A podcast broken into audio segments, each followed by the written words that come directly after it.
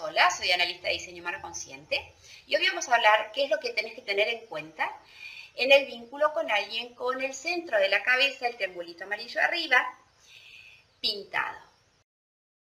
Antes que, antes que nada, recordarte que debajo está el link para que puedas descargar el PDF eh, para imprimir e ir coleccionando de toda la serie.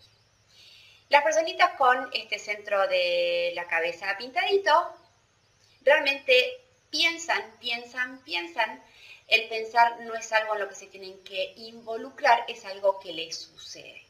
Este pensar y pensar y pensar muchas veces se resiste por quien convive con ellos, ¿bien? Eh, porque puede llegar a ser muy agobiante, puede llegar a ser eh, muy molesto para quien no vino diseñado a pensar. Así que eh, como esto a veces molesta, se los resiste y se les pide que no piensen tanto.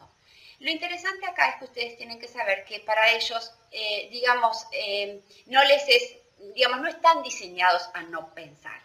Lo que sí están diseñados es a cambiar o a modificar o a poder controlar en algún punto la naturaleza de lo que piensan. O sea, no va a ser lo mismo que, que estas personitas piensen en lo que les da miedo, en lo que les preocupa, en sus inseguridades, ¿ok? A que piensen en algo que los inspira, algo que los hace sentir bien, algo que disfrutan.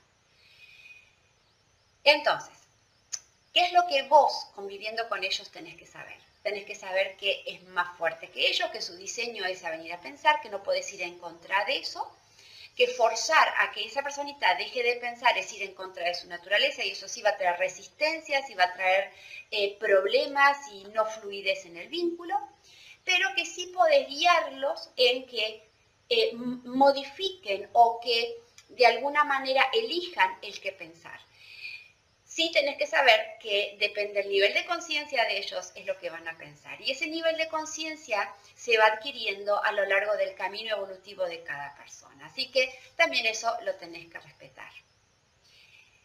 Muchas gracias por escuchar y recordad que debajo está el PDF para que puedas eh, descargar.